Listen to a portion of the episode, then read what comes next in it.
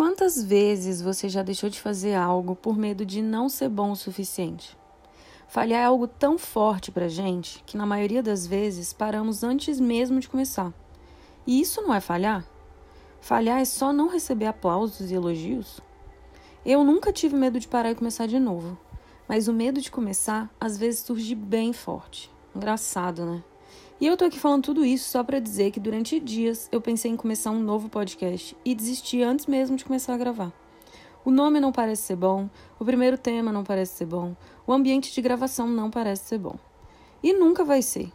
Mas se a gente tem aquele algo a mais, o propósito, sabe? Tudo isso cai por terra. O meu objetivo com Descosmetizando não é lacrar e ser famosa. É continuar transformando a vida de vocês através dos cuidados com a pele e com cuidados com a pele, entendam trabalhar corpo e mente. Porque eu não acredito que tenha como separar.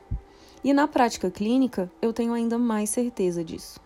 Por isso, aqui você vai encontrar episódios com reflexões, notícias, estudos e muita dica de pele, sim. Mas vá além. Reflita sobre cada palavra que você ouviu aqui.